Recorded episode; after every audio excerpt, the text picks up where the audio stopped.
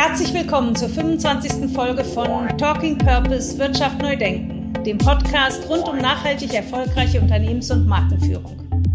Mein Name ist Annette Bruce und ich bin Gründerin und Geschäftsführerin der Strategie- und Markenberatung Creative Advantage aus Hamburg. Mit meinen Gästen diskutiere ich, wie Unternehmen profitabel wirtschaften und gleichzeitig einen Beitrag für das Gemeinwohl leisten können.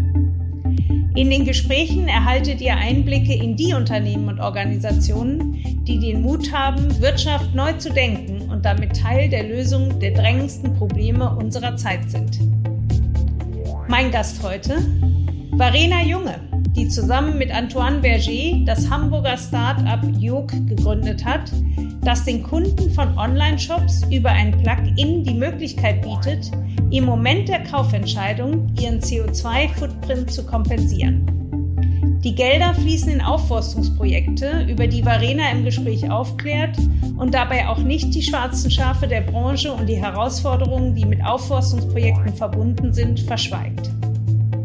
Erfahrt im Podcast, wie Jog es möglich macht, Kaufentscheidungen transparent zu machen, warum die Gründer auf Aufklärung statt auf Moral und Vorschriften setzen und warum Varena überzeugt ist, dass sich über den Druck der Konsumenten und die erweiterte Regulatorik in der Wirtschaft sehr viel ändern wird in den nächsten Jahren. Erlebt im Gespräch eine visionäre Gründerin, die anpacken und verändern will und ihre Schaffenskraft seit 15 Jahren für den Klimaschutz einsetzt. Und vielleicht ist Jog ja auch für euren Online-Shop eine Möglichkeit, einen aktiven Beitrag zum Klimaschutz zu leisten. Herzlich willkommen, Varena. Hallo, Annette. Schön, dass du da bist. Ich freue mich total auf das Gespräch, denn du hast ein spannendes Thema, was im Moment, glaube ich, auch ganz viele bewegt. Ähm, aber bevor wir darauf einsteigen, ich will es jetzt mal noch ein bisschen spannender machen für unsere Zuhörer, möchte ich gerne von dir wissen, du hast schon einen ziemlich bewegten Lebenslauf, obwohl du ja noch recht jung bist. Wie bist du zur Gründung von York gekommen? Was waren so die Stationen davor und was hat dich bewegt, genau dieses Startup auf die Beine zu stellen? Mm, also ich bin kein Fan davon, dass ich sagen kann, vor 15 Jahren war das schon genauso angelegt in meinem Lebenslauf, äh, sondern ähm, das hat sich ergeben aus äh, unterschiedlichen ähm, Zufällen, aber auch natürlich damit, dass ich schon ein Leitthema für mich habe. Und das habe ich durchaus vor 15 Jahren identifiziert. Ähm, und das ist das Thema äh, Klimawandel beziehungsweise Klimaschutz. Mhm. Damals äh, noch nicht in aller Munde, ähm, mittlerweile ja jedem ein Begriff. Dort wurde der erste, einer, der, einer dieser ähm, wissenschaftlichen Studien dazu veröffentlicht mhm. vom Intergovernmental Panel for Climate Change. Und ich habe äh, das gelesen und dachte mir so, wieso wieso spricht da nicht die ganze Welt drüber? Das äh, ist okay. doch unglaublich wichtig, das Thema. Ähm, wieso ist das hier so, nur so eine Randnotiz quasi? Ähm, genau, und habe ab dann angefangen, ähm, dass mich das Thema begleitet hat und ich zunächst als äh, Aktivistin ähm, bei Greenpeace ähm, mich mhm. viel dafür eingesetzt habe und das dann auch für mich festgestellt habe, ich möchte das gerne studieren und Umweltwissenschaften studiert habe und da war, glaube ich, dann so der erste Switch dorthin, dass ich gesagt habe, okay, das Problem weiter zu verstehen, hilft mir aber nicht wirklich, mhm. ähm, weil das löst das Problem nicht. Äh, es muss eher an Lösungen gearbeitet werden. Und ähm, der, daher kam der dann sicherlich etwas zur damaligen Zeit ungewöhnliche Switch, dass ich auch gesagt habe, ich will in die Wirtschaft gehen. Ich habe auch ähm, mhm. als zweites Studienfach dann BWL dazu genommen, weil ich gesagt habe, ich glaube, ich muss die Wirtschaft verstehen. Dort wird viel schneller Entscheidungen getroffen und dort finden die ganzen Auswirkungen ähm, statt. Ah, ja. So, und mhm. das war äh, natürlich äh, damals auch eher der das Feindbild, ja, alle Wirtschaftsunternehmen eigentlich ähm, grundsätzlich auf der äh, bösen, bösen Seite der ja. Macht. Ähm, und genau, für mich so eine Mischung aus entweder die böse Seite der Macht von innen heraus verändern ähm, und äh, oder eine Alternative dazu entwickeln. Ähm, und das hat sich dann durch das hat sich, glaube ich, als Grundtenor durch meinen Lebenslauf gezogen. Aber dann habe ich ganz viel ausprobiert, ähm, sowohl bei den Themen, also von ähm, der Fashion-Industrie über Elektromobilität zu erneuerbaren Energien, ähm, als auch die Rollen, die ich eingenommen habe als Unternehmensberaterin, als Projektleitung. Was ähm, hast du denn ähm, zum Beispiel in der Fashion-Industrie gemacht? Die ist ja jetzt gerade sehr ins Blitzlicht äh, gerückt, die Fashion-Industrie, dass sie nicht so gut ist, äh, wie wir das alle lieber hätten. ja. Ähm, was hast du denn zum Beispiel in der Fashion-Industrie gemacht? Genau, da war ich als Unternehmensberaterin tatsächlich tätig mhm. ähm, und war in, habe die Lieferketten damals schon überprüft ah, ja. und die ersten Projekte gemacht mit Unternehmen, die da ähm, das damals schon auf der Agenda hatten, zu sagen, mhm. man guckt jetzt mal in die Lieferkette rein mhm. und versucht überhaupt erstmal einen Überblick zu kriegen, was passiert denn da. Das ist auch bis heute weiterhin ja das Kernproblem, dass die häufig so verzweigt sind, dass das ganz schwierig ist, da Einblicke zu haben. Und ich war dann ähm, viel in Bangladesch und China, dort wo tatsächlich mhm. ja die meisten Lieferanten sind und ähm, haben dort Teams aufgebaut, die sogenannte ähm, Audits durchgeführt haben, also Umwelt- mhm. und Sozialstandards überprüft haben in der Lieferkette. Und dann ging das natürlich immer weiter in die Richtung, dass man sagt, okay, dann gehört aber eigentlich auch eine ganzheitliche Nachhaltigkeitsstrategie bei euch im Kerngeschäft und auf Unternehmensebene mit dazu. Es reicht mhm. nicht, wenn man dort nur rumpiekst. Das war nochmal so, äh, genau, das, das Thema, äh, das war auch noch bevor Rana Plaza stattgefunden hat. Ah, also ja. ähm, mhm. das äh, einbrechende äh, Gebäude, wo ähm, viele Menschen bei gestorben sind, viele Arbeiterinnen ähm, und was so die Fashion-Industrie aufgerüttelt hat und sicherlich so ein Wachwertmoment war. Ja, das, das haben dann wirklich alle mitgekriegt. Das war natürlich eine ganz schlimme Katastrophe, aber was den den Wake-up-Call angeht. Das, das ist schlimm, ja das mag man gar so, nicht ne? aussprechen. Mhm. Ja, es ist eigentlich immer so und man mag es gar nicht aussprechen, aber zumindest hat es das Thema wirklich, wirklich visible gemacht und da konnte dann keiner mehr dran vorbeigucken, wie Arbeitsbedingungen sind und was es für andere bedeutet, dass wir ein T-Shirt für fünf Euro kaufen können und noch nicht mal so ein ganz schlechtes, die, ja. was man für fünf Euro kriegt. Und wo du das gerade mir das Stichwort Lieferkettengesetz ähm, gegeben hast, mal einmal ganz kurz Werbung in eine eigene Sache. Wer sich für das Lieferkettengesetz, wer sich dafür mehr interessiert, da habe ich gerade einen sehr spannenden Podcast auch aufgenommen mit der Andrea Buri von Avery ähm, und mit dem ah. Bodo Schulze ähm, der wie ich ein B Corp Leader ist und sich mit dem Thema Lieferketten äh, näher auseinandergesetzt hat. Und ähm, der ist auch noch ganz frisch, der Podcast. Und wer da so ein bisschen Hintergrundinformationen zum Stand der Gesetzgebung haben möchte, dem kann ich also diese Folge sehr empfehlen, denn ich glaube, da haben wir alle noch ziemlich Nachholbedarf. Was ist das? Wofür brauchen wir das? Was fordert die Gesetzgebung? Und für die, die es interessiert, da gibt's äh, Informationen dazu. Das ist bestimmt äh, super hilfreich, weil das Thema tatsächlich einfach ähm, so viele Aspekte umfasst und äh, viele ja gerade auch erst anfangen, sich damit zu beschäftigen. Absolut. Genau, du bist dann deine, was war deine nächste Station, ich glaube, dann kam auch schon die Gründung von Anyway. Ist das richtig? Da, da kamen noch ein paar andere Stationen. Ich habe ja. noch eine äh, Elektroauto Null Serie entwickelt ähm, und äh, also die wirklich äh, diverse unterschiedliche Sachen noch gemacht. Dann ähm, war ich äh, verantwortlich ähm, für die Innovationsabteilung eines großen Ökostromunternehmens und dort mhm. ist die Idee zu Anyway entstanden, meiner ersten Startup-Gründung. Und ähm, das war dann quasi eine Ausgründung, ähm, anyway. Mhm. Das meine ich auch und das passt auch eigentlich zu meiner zweiten Gründung.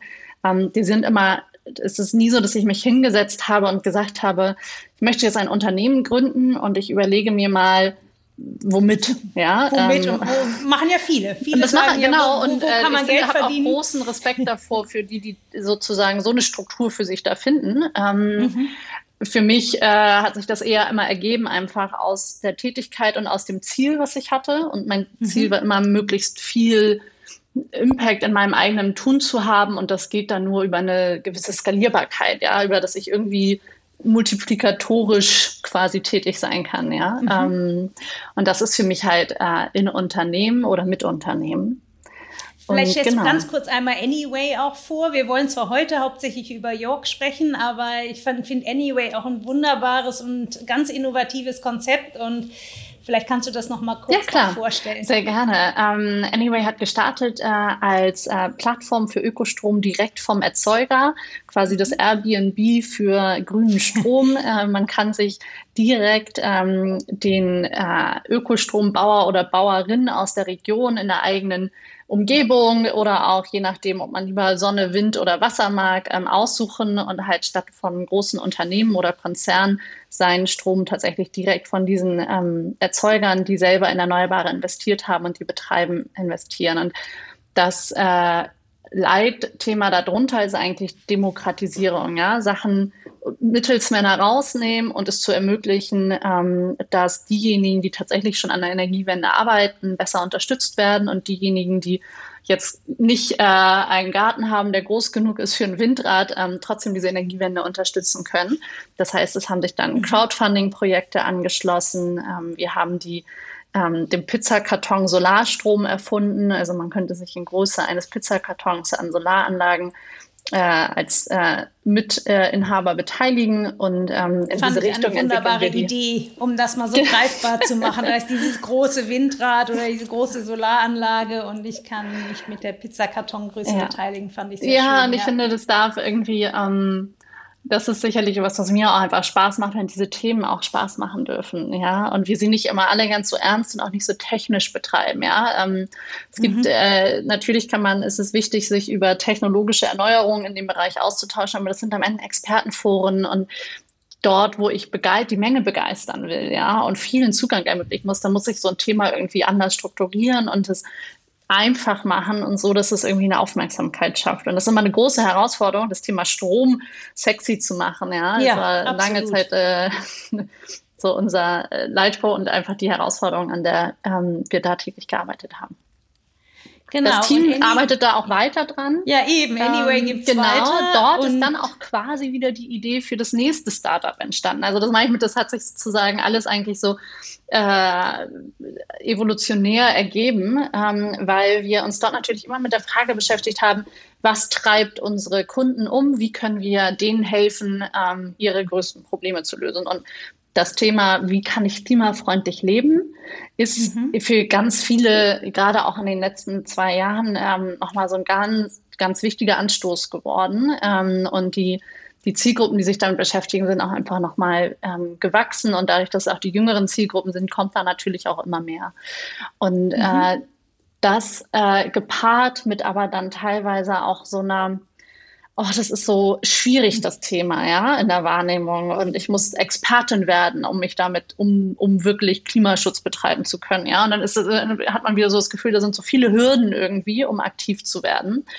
Und ähm, während es vielleicht im Bereich Ökostrom eigentlich ja noch relativ einfach ist. Ich muss nämlich ja. einmal meinen Anbieter wechseln, ja, und habe ja. zack äh, genau das Richtige getan und meinen CO2-Fußabdruck deutlich reduziert ist das im Bereich Konsum, ähm, der immerhin auch 40 Prozent unseres CO2-Fußabdrucks im mhm. Durchschnitt ausmacht, deutlich schwieriger, weil erstens ist das nicht so eine Entscheidung, die ich einmal im Jahr treffen kann, sondern ich treffe täglich ähm, Entscheidungen, ähm, was ich konsumiere.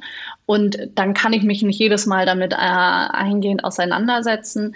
Und es gibt auch nicht so ganz klar immer die bessere Alternative. Ähm, man muss ja auch sagen, in welchem in welchem Ökosystem leben wir denn äh, oder was wird uns angeboten und welche Möglichkeiten ähm, hat man auch Entscheidungen zu treffen? Na, ich glaube, man weiß es auch teilweise nicht. Ich war so überrascht, Total. als der Jan Bredak, äh, der Gründer von Vegans, hier im Podcast gesagt hat, Käse ist ähm, hat einen größeren CO2-Ausstoß als Fleisch. Ja. Da war ich so ganz überrascht, weil, muss ich ehrlich sagen, wusste ich nicht, weil wir das nun gerade gelernt haben, dass die Kühe ja. so viel CO2 ausatmen und das ist alles so und schwierig das ist mit grundsätzlich, ja, genau.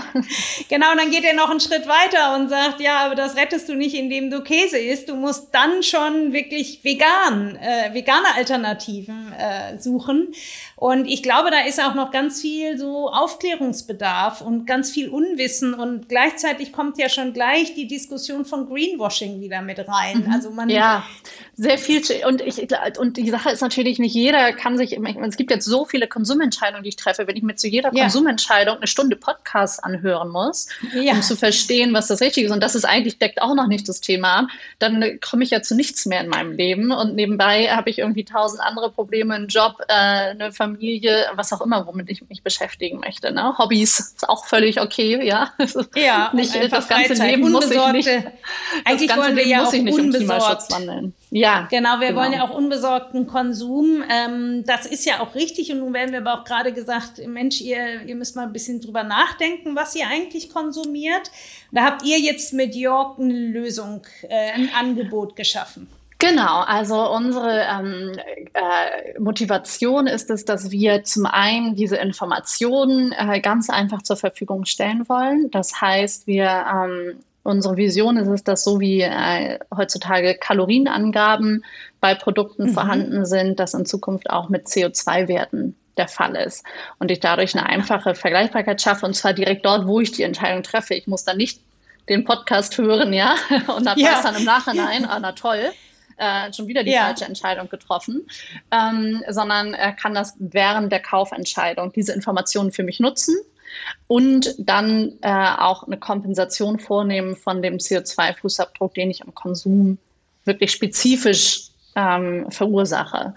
Und äh, das machen wir, indem wir uns zurzeit auf den Bereich E-Commerce äh, konzentrieren. Mhm. Dort ist so eine Integration natürlich deutlich einfacher als jetzt im stationären stationär. Handel. Ja. Ähm, und dort auch schon anspruchsvoll genug. und äh, genau, also die, äh, die und da, da schließen sich natürlich ganz viele Herausforderungen an. Und ähm, wenn man dann weiterdenkt, ist auch schon die nächste Frage, eigentlich muss man auch noch Wasser mit berücksichtigen und soziale Aspekte. Also da haben wir viel und lange zu tun, glaube ich. Ähm, und jetzt mhm. erstmal kümmern wir uns um das Thema CO2-Fußabdruck von Produkten. Und ähm, da ich ja äh, als Unternehmensberater, das schließt sich nämlich jetzt so ein bisschen ein Kreis, äh, ja. dass äh, vorher mir Lieferketten angeguckt habe und damals auch ähm, den CO2-Fußabdruck von zum Beispiel einem T-Shirt versucht habe zu ermitteln, stellt sich jetzt uns die Frage oder war unter einer unserer Ansätze, wie können wir das eigentlich so machen, dass man das wirklich für Millionen von Produkten schnell und einfach machen kann, so damit man diese Informationen zur Verfügung stellt. Mhm. Ähm, und nicht äh, weiterhin dieses Konzept fährt, dass man eine Unternehmensberatung für jedes einzelne Produkt loslaufen lässt, nach Bangladesch und China fliegt, sich die Sachen misst, äh, auswertet, das ist ja überhaupt nicht skalierbar. Äh, und ihr genau. bietet jetzt ja euren Kunden oder potenziellen Kunden, E-Commerce-Händlern, bietet ihr jetzt ein Tool an, was sie verwenden können äh, in ihrem Shop, mhm. wo ihr dann für jedes, nehmen wir jetzt mal äh, Mode, Kleidung, wo ihr jetzt für das T-Shirt, die Jeans, äh, für egal was man in den Warenkorb legt, berechnet, das wäre jetzt auch gleich meine Frage, wo kommt dieser Wert her, aber einen CO2-Fußabdruck ermittelt, den man dann als Kunde, wenn man möchte, kompensieren kann. Ist das so ungefähr richtig? Mhm. Das ist eigentlich eine ziemlich gute Zusammenfassung. Ich muss dazu einen kleinen Disclaimer geben, wie, äh, dass ähm, die CO2-Berechnung, da sind wir noch in der Produktentwicklung. Ähm, das geht ja. natürlich iterativ voran ähm, und wir machen das mit ein paar Pilotshops zurzeit ausgewählt.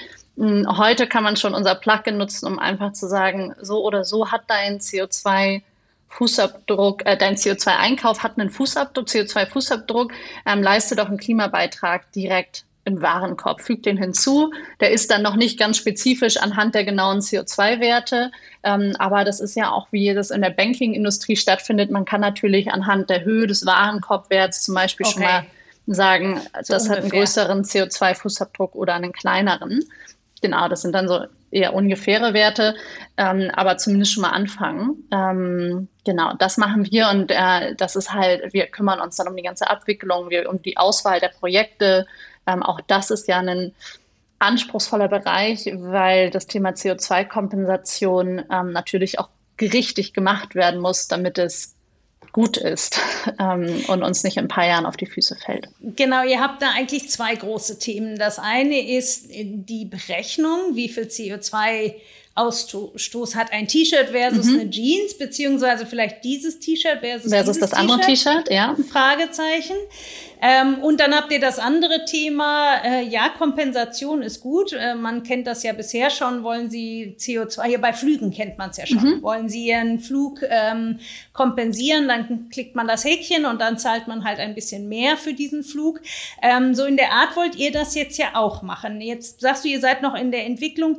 Aber wie muss ich mir das vorstellen? Könnt ihr nachher, ich lege in meinen Warenkorb zwei T-Shirts, eins sagen wir mal ist Organic Cotton und das andere ist Polyester, mhm. könnt ihr mir dann, rechnet euer Plugin könnt ihr ausrechnen oder wie, woher bezieht ihr dann die Daten, um zu sagen, okay, bei deinem Polyester-T-Shirt hast du den CO2-Abdruck oder Viskose-T-Shirt, muss ja nicht gleich Polyester sein, könnte ja auch Viskose sein. Und bei deinem Organic Cotton T-Shirt hast du den und den Fußabdruck. Wie geht das?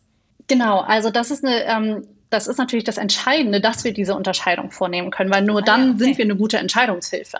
Wenn wir sagen, naja, ähm, ob du jetzt das eine T-Shirt kaufst äh, oder das andere, ähm, ist eigentlich ziemlich egal, dann hilft das ja dem Endkunden nicht wirklich oder der Endkundin, die eine Entscheidung treffen will. Und das ist die erste Frage, mit der wir uns beschäftigt haben, äh, dass wir angeguckt haben, wie groß sind denn eigentlich die Unterschiede bei beispielsweise einem weißen T-Shirt, was ich kaufe. Ja. Und die sind tatsächlich signifikant. Also der Unterschied zwischen einem T-Shirt aus ähm, Bio-Baumwolle, was in Portugal gefertigt wurde, zu einem Unterschied aus, äh, zu einem T-Shirt äh, aus Polyester, was in China gefertigt wurde, äh, sind 40 Prozent CO2 Emissionen Unterschied. Also wirklich ähm, relevante Unterschiede, die sich bemerkbar machen und die dann mir auch bei einer Kaufentscheidung helfen können, es kann natürlich trotzdem sein, dass ich sage, mm, das andere T-Shirt aus China, das ist aber jetzt genau das, was ich will, weil das hat irgendwie mhm. den Aufdruck oder es gibt vielleicht den auch Look, manchmal Style, äh, ja. oder es ist das Sport-T-Shirt, ja, und im Sportbereich ja. gibt es noch nicht ganz so viele Alternativen. Ähm, ich glaube, das ist so ein bisschen der Zeit geschuldet. Ich hoffe natürlich, dass äh, es irgendwann so ist, dass dadurch natürlich auch ein Effekt stattfindet, ähm, dass es nur noch eine Auswahl zwischen guten Produkten gibt. Aber in der Zwischenzeit gibt es die halt auch nicht immer zur Auswahl so. Und ähm, dann kann man zumindest sich bewusst entscheiden ähm, und den Rest kompensieren. Wie macht ihr das? Ihr habt jetzt einen Partner, sagen wir jetzt mal, das ist eben der, der E-Commerce-Bekleidungsanbieter und ihr nehmt dann seine ganzen Artikel auf und bewertet die wie? Nach, äh, du hast jetzt ein schönes Beispiel gesagt, äh, Bio-Baumwolle aus Portugal versus Polyester aus China. Mhm. Ähm, habt ihr dann einen Wert für Transport China-Deutschland, für Polyesterproduktion oder wie muss ich mir das vorstellen? Ja, genau. Also letztendlich kann man sich wirklich so vorstellen. Also wir ähm, haben quasi, wir entwickeln für die Produkte ähm, erstmal grundsätzlich eine, je nach Kategorie, wie muss so ein CO2-Fußabdruck berechnet werden, was muss alles berücksichtigt werden. Mhm. Ähm, und dann haben wir erstmal Durchschnittswerte, die wir dort hinterlegen. Und je nachdem, welche Informationen ich jetzt von so einem spezifischen Produkt bekomme, im Bereich Fashion ist das natürlich relativ schön, weil ich sehr viele Materialangaben habe und dann das ja. direkt schon auch meistens ja. das Gewicht kenne und die Farbe, die auch noch relevant ist für den ähm, für den CO2-Fußabdruck und ich weiß das Herstellungsland. So, und diese Informationen, die kriegen wir aus dem Online-Shop, ähm, die sind dort ja hinterlegt und die speisen wir jetzt in unser Berechnungstool ein und das ersetzt quasi diese Durchschnittswerte durch die spezifischen Werte, die wir haben und die werden dann verknüpft mit entsprechenden Datenbanken, die dafür CO2-Werte liefern oder unseren eigenen Zwischenberechnungen, die wir dann noch nutzen, ähm, um dann auf die Datenbank zuzugreifen. Ähm, und das äh, sorgt dafür, dass man ähm, im Zweifelsfall nicht den 100% genauen CO2-Fußabdruck hat. Klar, es ist halt genau nicht, dass ich stehe in der Fabrik mit meiner Stoppuhr und weiß genau, wenn hier fünf Jeans produziert wurden, dann hat die Glühbirne ungefähr so lange gebrannt, um es äh, plakativ genau, darzustellen. plakativ, ja. Ähm, aber es reicht halt, um eine, ähm, um eine Entscheidungsrelevanz herbeizuführen. Und dafür ja. sind halt diese 80 Prozent ungefähr von einem CO2-Fußabdruck ähm, total relevant. Ähm, und äh, genau, und wir geben auch diesen, wir nennen das den Accuracy Factor, den geben wir mit an. Also wie, ah ja, wie viele weiß, Informationen okay. hatten wir hier mhm. vorliegen bei diesem Produkt. Und ähm, dementsprechend, wie akkurat kann unsere Berechnung sein? Wenn wir beispielsweise uns jemand zu einem T-Shirt äh, nur sagen kann, ähm, das ist Baumwolle und ich weiß noch nicht mal, ob das Bio-Baumwolle und alle anderen Faktoren auch nicht, ja, noch nicht mal welche Größe, wie schwer äh, Damen oder Herren. Ähm, also wir können quasi überall anders müssen wir unsere Durchschnittswerte nehmen, dann ist natürlich der Akkuratsfaktor erstmal relativ niedrig. Mhm. Wie ist denn die Resonanz im E-Commerce von potenziellen Kunden? Ähm, sehen die das als eine große Chance? Weil wir ja wissen, ich glaube, du hast auch das vorhin schon mal genannt, Kunden sind immer mhm. interessierter, die wollen wissen, welchen Fußabdruck sie mit ihrem Konsum hinterlassen. Ähm, das, von daher könnte man ja sagen, da müssten ja die E-Commerce-Händler begeistert sein und sagen, cool, dann kann ich das jetzt abbilden und ja auch noch eine Lösung bieten, zu der kommen wir gleich. Ich könnte mir auf der anderen Seite aber auch vorstellen, dass manch einer sagt, boah, ich habe aber da ja auch einige ganz schöne schwarze Schafe in meinem Sortiment. Will ich das denn jetzt so öffentlich machen mhm. mit so einer Zahl? Ja, ähm, tatsächlich gibt es beides, wobei erste Reaktion überwiegt, weil ähm, okay. die Herausforderung, wo vor der man als Online-Händler steht, ist, dass man selber an diese Informationen natürlich nicht direkt rankommt, weil es, man ist nicht der Produzent. Ich kann nicht selber sagen, ich gehe jetzt auf meinen Lieferanten zu und frage den mal, äh, welche Transportwege standen denn noch dazwischen und welches Material genau und ne, sozusagen diese ganzen Informationen. Da müsste ja. ich immer erstmal an die Brand rangehen und dann kriege ich es. Das heißt, für Online-Händler ist das unheimlich schwierig, diese Informationen zu bekommen. Und gleichzeitig ist der CO2-Fußabdruck, der im Onlinehandel besteht, ähm, meistens 90 Prozent durch die Produkte. Ja? Das heißt, der, der Rest, äh, welchen, okay. welchen Stromanbieter ich in meinem Warenhaus habe, ähm, macht nur einen ganz kleinen Anteil aus. Die Büros sind meistens nicht groß, die Mitarbeiteranzahlen sind im Verhältnis gering. Ähm, der Rest findet alles online und digital statt. Also es gibt wenig andere Bereiche, wo irgendwie CO2 entsteht, ähm, außer äh, bei den Produkten, die über die digitale Ladentheke gehen. Und äh, damit beschäftigen die sich natürlich und deswegen haben wir da auch angesetzt. Also bevor äh, wir die Firma gegründet haben, äh, ist das immer der erste Schritt, dass ähm, ich mit äh, Online-Händlern gesprochen habe, um zu ja. verstehen, löst das überhaupt ein Problem, was sie haben? Nicht nur von den Endkunden, sondern auch von den Online-Händlern. Ähm, und es gibt durchaus auch die Reaktion, die sagen, oh, okay, wenn ich da jetzt ähm, feststelle, da habe ich aber ein paar schwarze Schafe drin, super, dann kann ich das Tool ja aber nutzen, um mir das erstmal selber anzugucken und mein Portfolio dadurch zu scannen und dann ähm, gegebenenfalls die ähm, 10% schlechtesten Produkte auch aus meinem äh, Sortiment zu nehmen. Also ich kann es auch für mich als Entscheidungshilfe nutzen. Ähm, und das heißt, ihr habt ein Tool wirklich, wo ich mein Sortiment äh, mit abgleichen kann, wo ich genau. erstmal, wo ich das einfüttern kann um dann erstmal überhaupt, wie du sagst, so eine Idee zu kriegen, okay, 90 Prozent meines Sortiments stehen eigentlich ganz gut da und da habe ich 10 Prozent schwarze Schafe oder vielleicht auch krasser, 50-50, ja. könnte ja auch sein. Genau, oder ähm, andersrum, ich, ich habe 10% richtig gute Produkte und vielleicht überlege ich mir, dass ich die stärker in Fokus stelle, ähm, ja. ähm, dass ähm, denen mehr von der Werbefläche, die ich auf, in meinem Online-Shop habe, zur Verfügung stelle. Ja, also es mhm. gibt ja auch eine, mhm. eine positive Incentivierungsmöglichkeit, was ich, ähm, wovon ich ein großer Fan bin, zu versuchen, eigentlich die, die guten Alternativen hervorzuheben ähm, und darzustellen. Zwischendurch ein Hinweis in eigener Sache.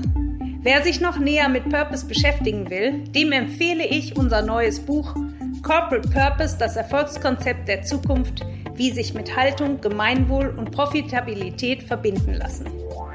In diesem Buch erläutern wir, was Corporate Purpose ist und warum er ein Unternehmen von Grund auf verändern kann. Sie erhalten einen Leitfaden und jede Menge Praxiswissen, um auf der Grundlage von Purpose ein tragfähiges Geschäftsmodell mit starken Marken und einem überzeugenden Beitrag zum Gemeinwohl entwickeln und implementieren zu können. Ausführliche Fallbeispiele von Marken wie VD, Veleda oder Essity und den Hamburg Towers, die auch schon hier im Podcast zu Gast waren, zeigen auf, wie Unternehmen Purpose in der Praxis erfolgreich umsetzen. Das Buch ist als Softcover und als E-Book überall erhältlich, wo es Bücher gibt von Kunden? Habt ihr auch schon erste Resonanz von Kunden, also Kunden von diesen E-Commerce-Shops? Mhm. Wird das positiv aufgenommen? Ist das so, endlich kann ich, habe ich mal eine bessere Entscheidungsbasis? Oder ich könnte mir auch vorstellen, dass manche sagen, oh nee, jetzt kann ich nicht mal mehr ein T-Shirt kaufen, ohne mit diesem CO2 konfrontiert zu werden. Mhm, ähm, ja, äh, es, äh, für uns fängt eigentlich ähm, die Frage sozusagen noch ein bisschen vorher an, damit womit wir uns zurzeit beschäftigen, ist, wie stellen wir diesen CO2-Wert so dar, dass er auch leicht verständlich ist. Ähm, weil mit dem mit sozusagen einem reinen Kilogrammwert, am besten noch auf die dritte Nachkommastelle irgendwie. Kann äh, ich dann, jetzt nicht so viel anfangen? Genau, das ist so ein bisschen wie mit, man hat das ja schon bei Kilokalorien manchmal, dass man sagt, man das jetzt irgendwie, was war das jetzt eigentlich, ja, 333 zu 300, was war das, 36 oder so? Ja, ja und, und, das war das und, jetzt pro Scheibe jetzt, oder pro genau. Löffel oder war das fürs ganze Essen? Und mhm, darf ich genau. am Tag 3000 oder 30.000? Ähm, mhm. So, das, äh, so, da, da sind wir zurzeit dabei, ähm, zu auszuprobieren, was, äh, was so das eine der Hausverordnungen auszuprobieren, wie kann man das eigentlich besser kommunizieren und besser darstellen. Ähm, weil das ist erstmal die Basis. Und klar, es gibt ähm, äh, es gibt auch den Online-Shop, der gesagt hat äh, zu uns, äh, also bei unseren, wir müssen das gar nicht implementieren, äh, bei uns werden ähm, Anti-Greta-Sticker im Online-Shop gekauft, so ungefähr. Oder unsere Kundschaft äh, klebt sich äh, Anti-Greta-Sticker auf ihre Motorräder. Ähm, das ist. äh, ich, wir brauchen das nicht. Das müssen wir gar nicht erst ausprobieren. Ja, da, ähm, so die, das gibt es. Aber wenn man sich die Zahlen im Markt anguckt, merkt man einfach die Zielgruppe, diejenigen, die sagen, Klimaschutz ist für mich relevant. Ich würde gerne einen Beitrag leisten. Ich weiß aber an vielen Stellen nicht wie und was und was ist die richtige Entscheidung. Mhm. Das ist jetzt schon die größte Zielgruppe und sie wächst weiter.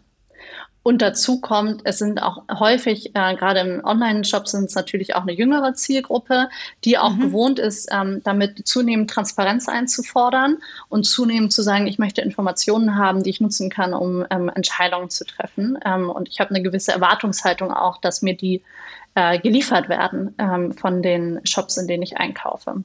Ja, ich fand das sehr interessant. Ich habe ein Konto bei der Tomorrow Bank mhm. ähm, und der Jakob Berndt war ja auch kürzlich bei mir im Podcast. Ja. Auch eine wirklich sehr, jetzt mache ich schon wieder Eigenwerbung, aber muss sein, weil es wirklich auch eine ganz tolle Folge war mit unheimlich viel Information dazu, was ich mit meinem Geld, was für Entscheidungen eigentlich ich damit darüber treffe, bei welcher Bank ich mein Geld anlege. Also sehr, ja. sehr hörenswert, sehr interessant.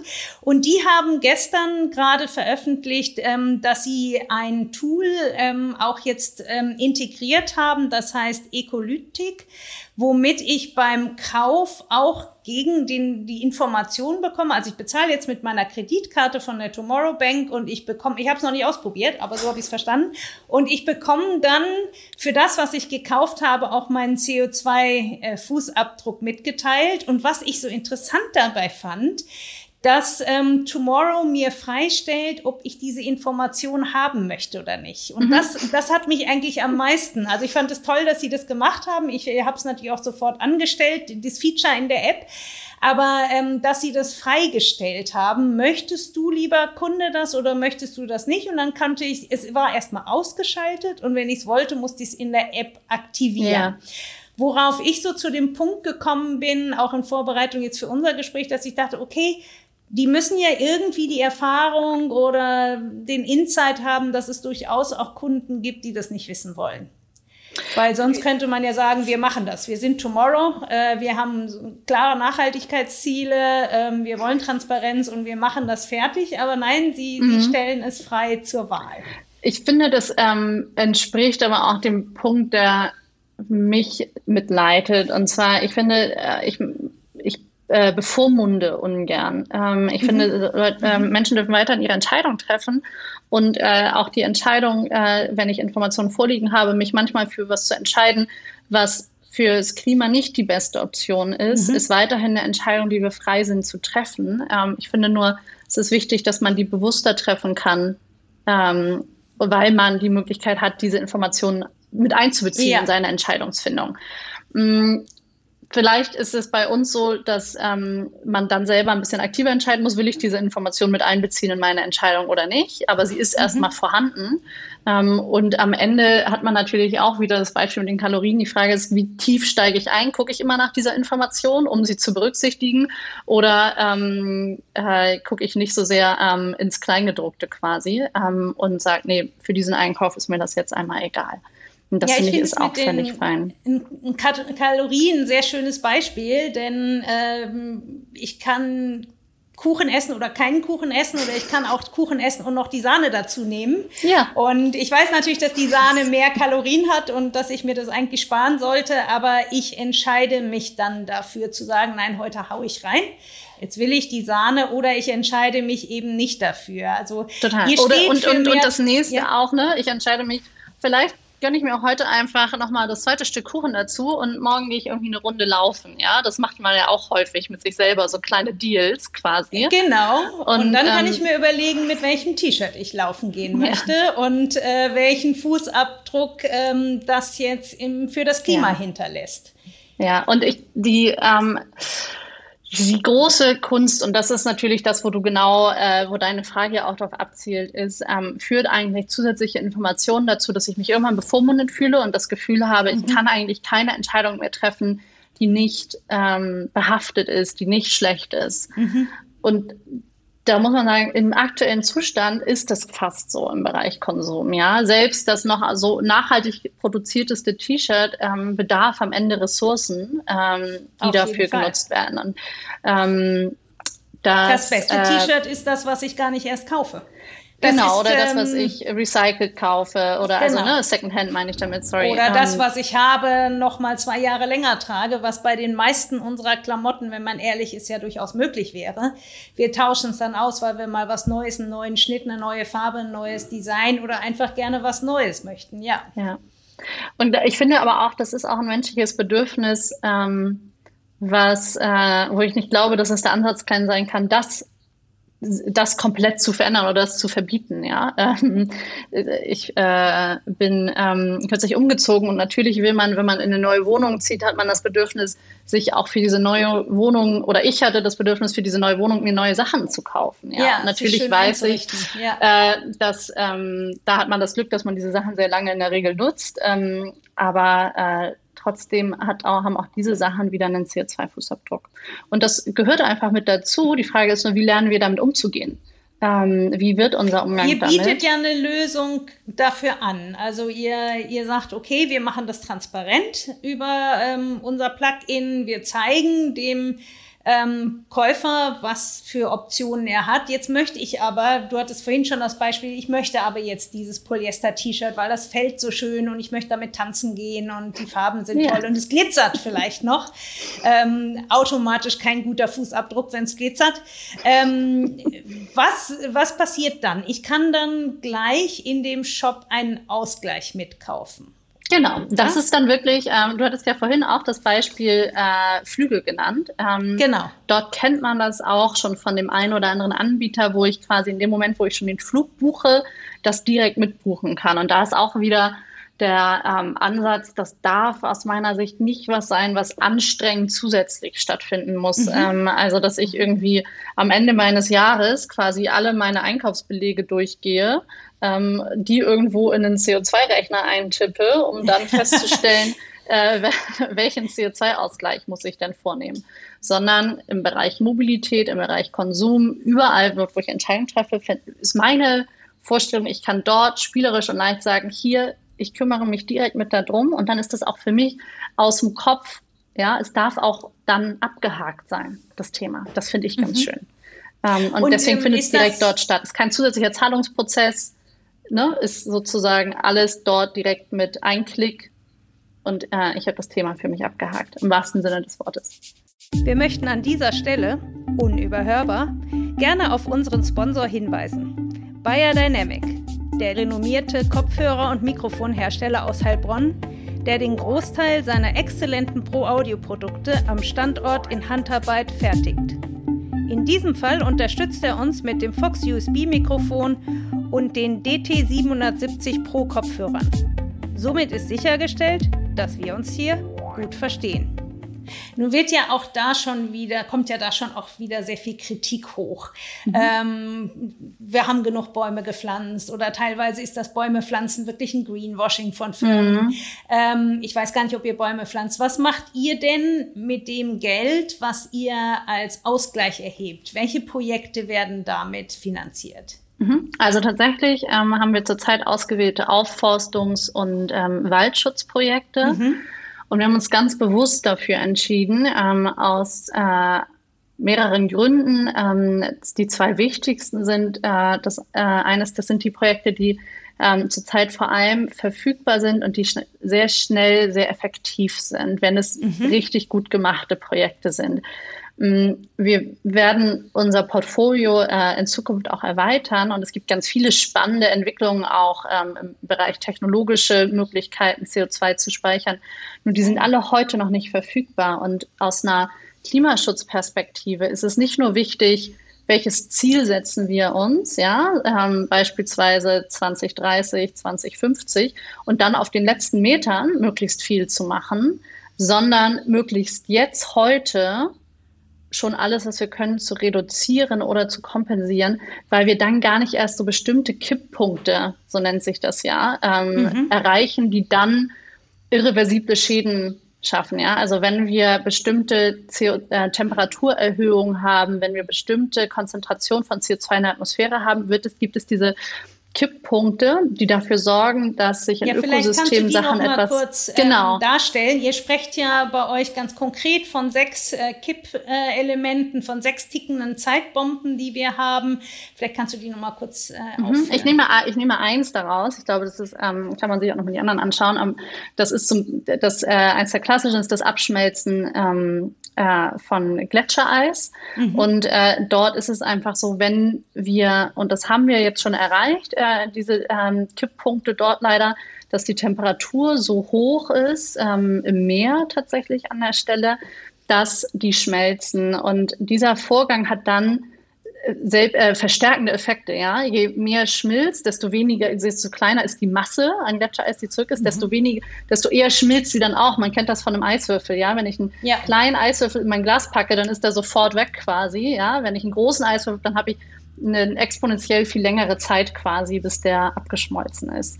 Und das ist aber ein Vorgang, der ist jetzt, der ist losgetreten von uns ähm, und der findet einfach statt und führt äh, dazu, dass dann insgesamt sich das äh, Meerwasser weiter erwärmt, andere Gletscher mitschmelzen und wir da sozusagen gar nicht mehr so richtig rauskommen. Und diese, das nennt man Kipppunkte. Also man, man kommt an einen Punkt, wo dann Folgeeffekte auftreten, die man losgestoßen hat, wie bei so einem Dominoeffekt. Mhm. Ähm, und man kann das gar nicht mehr, das, das, die kippen jetzt alle um und wir können das nicht mehr aufhalten. Ähm, und deswegen ist es wichtig, jetzt nicht dieses Umkippen zu machen bei manchen Kipppunkten und dafür jetzt bestimmte kritische Punkte nicht zu erreichen oder das maximal hinauszuzögern, bis wir die erreichen. Okay, deshalb sagt ihr, ihr nutzt dieses Geld, was ihr über den Ausgleich äh, einsammelt, für Projekte, die sehr schnell, sehr effizient jetzt ja, einen Unterschied machen. Die sofort Kannst du mal so ein genau, und wir konkretes haben also, Projekt?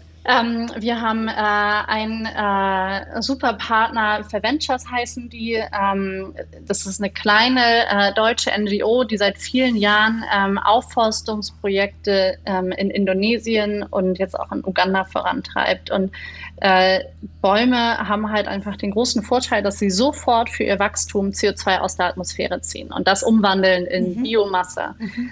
Ähm, der das ist, und dann gibt es auch noch, da könnte ich jetzt auch eine Stunde zu erzählen, ja, weil ähm, ja, ist das ist eigentlich total faszinierend, was Bäume ansonsten auch noch für unser Ökosystem natürlich alles bereithalten, plus ein unheimlich äh, nachhaltiger Rohstoff sind, ähm, plus äh, ähm, für die Biodiversität vor Ort enorm wichtig ist, Artenvielfalt und Co. Wichtig ist, äh, einer der großen Vorwürfe, die es gibt an der Stelle, ist, dass so ein Baum irgendwann ein Lebensende erreicht. Ja, auch der mhm. älteste Baum ähm, mhm. stirbt irgendwann. Mhm. Äh, und dann gibt es natürlich auch noch den Fall, dass es irgendwie eine frühere Rodung oder so gibt. Das ist in diesen nachhaltigen ähm, äh, natürlich nicht der Fall. Aber sie werden entweder, genau, also sie sterben natürlich oder sie werden, äh, ab, ähm, sie werden, na, äh, jetzt fällt mir nur der englische Begriff an, äh, cut down. Also sie werden äh, genutzt. Genau, gefällt. Danke. Also äh, zum Nutzholz verarbeitet, ja. So, und äh, der Vorwurf ist, dass dann ja das CO2 freigesetzt wird. Das passiert aber in der Regel in 20 bis 30 Jahren. Das heißt, die schaffen uns jetzt ein Puffer, diese Bäume, ja, ähm, okay. weil sie jetzt das CO2 für uns speichern und wir es hoffentlich ja innerhalb der nächsten 20 bis 30 Jahren schaffen, doch bestimmte Industrieprozesse, unsere Wirtschaft und ähnliches umzustellen, um dann wenn das CO2 gegebenenfalls wieder in die Atmosphäre entweicht, aber das Level insgesamt an CO2 so gesunken haben, dass das nicht mehr, dass das nicht mehr so einen desaströsen Effekt hat. Das ist der eine Punkt. Und der zweite mhm. ist, man kann ähm, Holz ganz wunderbar auch noch zusätzlich nutzen, zum Beispiel als Alternative zu Zement in der Bauindustrie. Und Zement ist einer der CO2-intensivsten Produkte, die es gibt. Guck mal, das ich, zum Beispiel, glaube ich, wissen ganz viele genau. gar nicht. Und wenn ich dann da jetzt Holz nutze, ja, dann habe ich erstens ja. ist dieses hat dieses Holz eine Lebensdauer, die unglaublich verlängert wird. Ja? ja. Ähm, das heißt, das CO2 wird viel länger gebunden und gleichzeitig produziere ich nicht Beton, ähm, um das Haus zu bauen äh, oder ähnliches, sondern ähm, nutze diesen Rohstoff, der auch noch CO2 gebunden hat. Also das hat einen doppelten Effekt und das, deswegen begeistert mich tatsächlich ähm, Waldschutzprojekt und ich ärgere mich so über die schwarzen Schafe in dem Bereich ähm, oder die Berichterstattung, die teilweise ein bisschen einseitig ist. Ich finde es wichtig, auf die kritischen Punkte hinzuweisen. Es gibt halt Möglichkeiten, die Lebensdauer zu verlängern. Und es ist so wichtig, dass wir jetzt schnell was tun, um mhm. uns einen Puffer aufzubauen, solange wir noch dabei sind, die Wirtschaft umzukrempeln. Das ist, glaube ich, so das, was mich äh, an der Stelle irgendwie äh, ja, wirklich treibt. Ne? Und mich treibt, ja. genau. Ja, das merkt man. Ich habe eine Zahl gelesen, dass 60 Prozent der Kunden sagen, dass sie beim Einkauf gern die Option haben würden, einen Beitrag zum Klimaschutz zu leisten. Habt ihr schon erste äh, Echtzahlen, wie viel das dann wirklich tun? Du sagtest, ihr seid schon mit po Pilotprojekten äh, gestartet. Mhm. Habt ihr da schon ein Feedback, also ein echtes Feedback, ähm, wie Kunden ja. sich tatsächlich beim Checkout verhalten? Ähm, genau, also das äh, unser ähm, Plugin ist ja auch nicht nur, also die CO2-Analyse der Produkte, die ist zurzeit noch in der, die machen wir nur mit Pilotkunden. Das Plugin selber, wo ich zumindest den Klimabeitrag erstmal integrieren kann, ja. ähm, das äh, nutzen schon ganz reguläre Kunden und ist ähm, verfügbar für jeden Online-Shop. Für unsere Hörer, in welchen Shops man sich das mal, ja, mal anschauen äh, könnte? von bis. Ähm, Woodburg ist ein Beispiel, ja. ganz schön. Ähm, die sind eher auf Naturkosmetik äh, fokussiert. Wir haben mhm. aber auch für Hundeliebhaber einen ähm, Hunde-Online-Shop, äh, Kampfkunst. Ähm, also mhm. wirklich, äh, das ist auch. Also das, ganz unterschiedlich. Das, total unterschiedlich. Ich, das ist vielleicht als kleine Anekdote an der Seite einer der Sachen, die mich total überrascht hat. Ich komme ja nicht aus dem E-Commerce. Ich habe mich vorher nicht primär mit dem Thema Online-Shops irgendwie beschäftigt und tauche da jetzt quasi durch die Gründung ähm, immer mehr ein und stelle fest, welche unglaubliche Vielfalt es dort gibt und mit wie viel Herzblut auch von den Gründern ähm, diese äh, ganzen Online-Shops vorangetrieben werden mhm. und die Auswahl der Produkte. Und es gibt einfach äh, Corona-bedingt natürlich auch jetzt nochmal einen richtigen Boost in die Richtung, dass ganz viele kleine Shops ähm, sich auch online aufstellen. Und diese Vielfalt mhm. finde ich unglaublich toll ähm, und hoffe, dass wir ähm, die auch, auch miterhalten. Nicht nur nicht nur eine natürliche Biodiversitätsvielfalt durch unsere Waldschutzprojekte, sondern auch eine Vielfalt im Online-Shopping. Ja, super. ähm, das ist ja eine ganze Menge, was ihr da habt. Ihr habt, ihr habt den Bereich, ihr müsst diese, die Berechnung ähm, auf die Beine stellen, da müsst es riesen Datenbanken geben. Dann habt ihr auch noch die Seite der Verwendung, also ihr müsst richtige Projekte suchen. Ich denke, ihr werdet auch einen gewissen Kapitalbedarf haben. Du hast ja mit einem Partner gegründet, mit Antoine Verger. Mhm. Das hast du gegründet. Wie habt ihr euch finanziert? War das schwierig für ein Unternehmen wie euch, die Startfinanzierung auf die Beine zu stellen? Oder sieht der Markt, der Kapitalmarkt, da großes Potenzial in dem, was ihr macht? Mhm. Mhm. Ähm, ich zögere so ein bisschen, weil es gibt quasi äh, glaube ich, ein bisschen unterschiedliche Faktoren, die damit reinfließen. Ähm, man merkt, dass sich auch ähm, in den Kapital, im Kapitalmarkt und auch in der VC-Szene, also in der Venture Capital-Szene, als auch grundsätzlich in der Investment-Szene, gibt es durch den Greta-Effekt, wenn man ihn so nennen will, mhm. schon einen Fokus auf Nachhaltigkeit und erstmal einen Run und ähm, kriege weiterhin wöchentlich unglaublich viele Anfragen ähm, von interessierten ähm, Investoren, die mit uns sprechen wollen. Okay. Also das ist tatsächlich ein unheimlich positiver Effekt. Ja.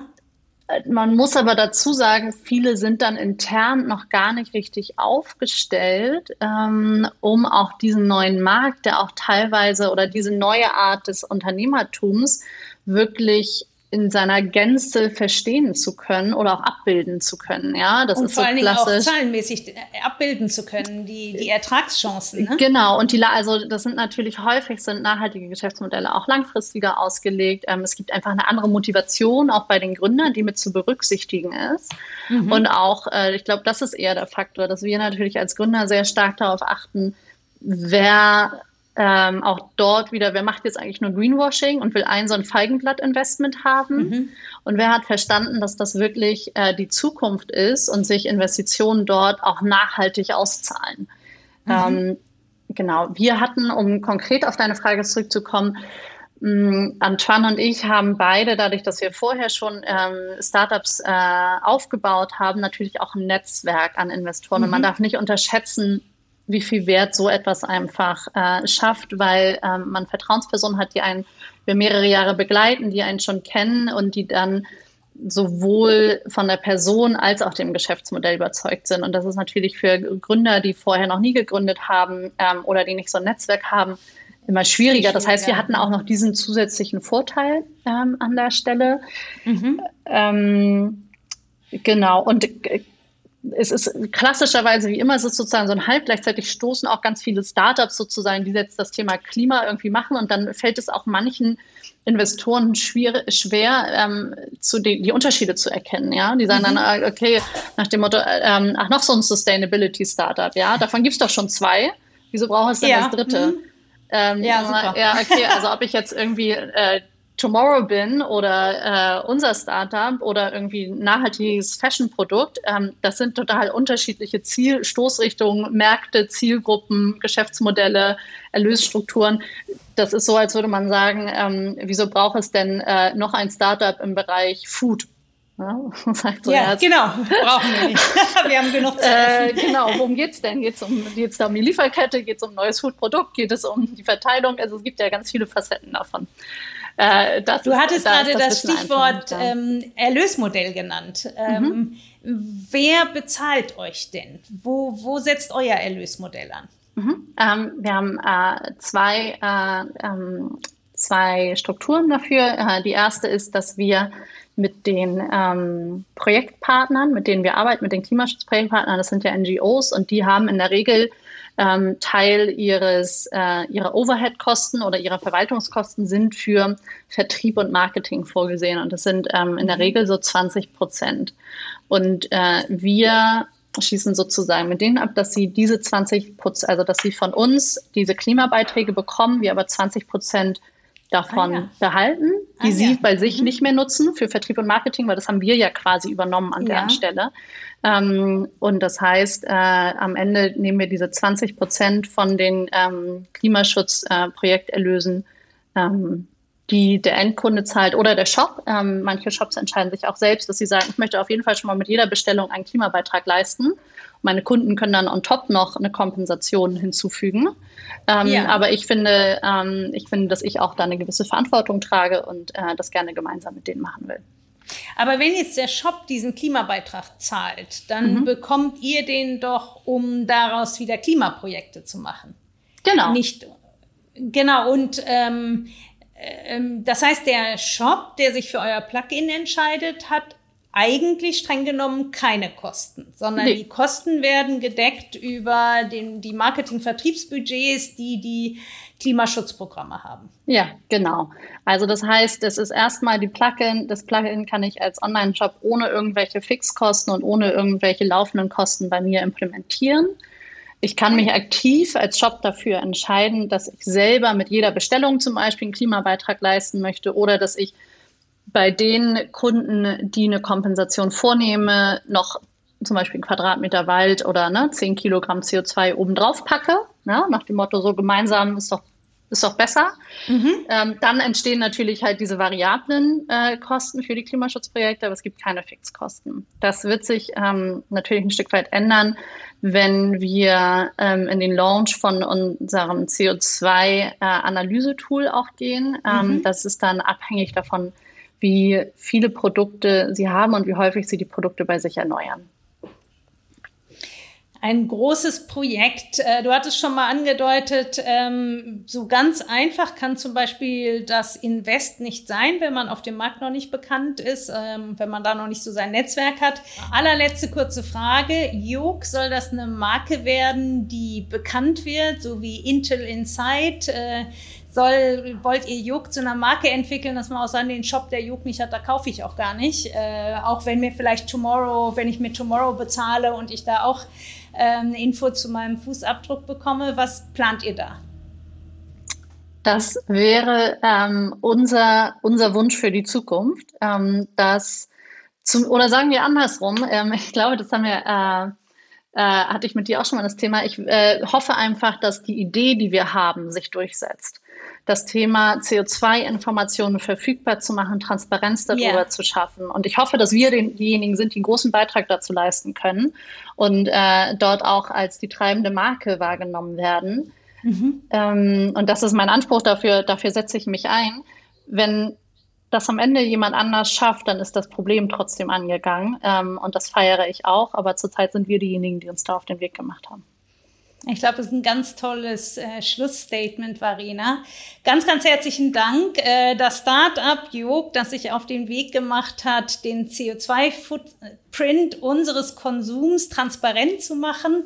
Und zwar im Moment der Kaufentscheidung transparent zu machen. Das finde ich ganz wichtig. Nicht, wenn ich es zu Hause habe und schon gekauft habe, sondern in dem Moment, wo ich mich für das eine weiße T-Shirt versus das andere entscheide, zum Beispiel mir als Kunden die Information zur Verfügung zu stellen, was meine Kaufentscheidung, welchen CO2-Footprint die hinterlässt und auch gleichzeitig die Möglichkeit gibt, denn das fand ich auch ganz wichtig, du hast gesagt, ihr wollt nicht äh, erziehen, ihr wollt niemanden vormunden, sondern ihr wollt aufklären, ihr wollt Transparenz schaffen und die Möglichkeit geben zu sagen, nein, heute entscheide ich mich aber für das T-Shirt, aber ich möchte es dann kompensieren, das, was ich mit dem Kauf eben an Footprint hinterlasse.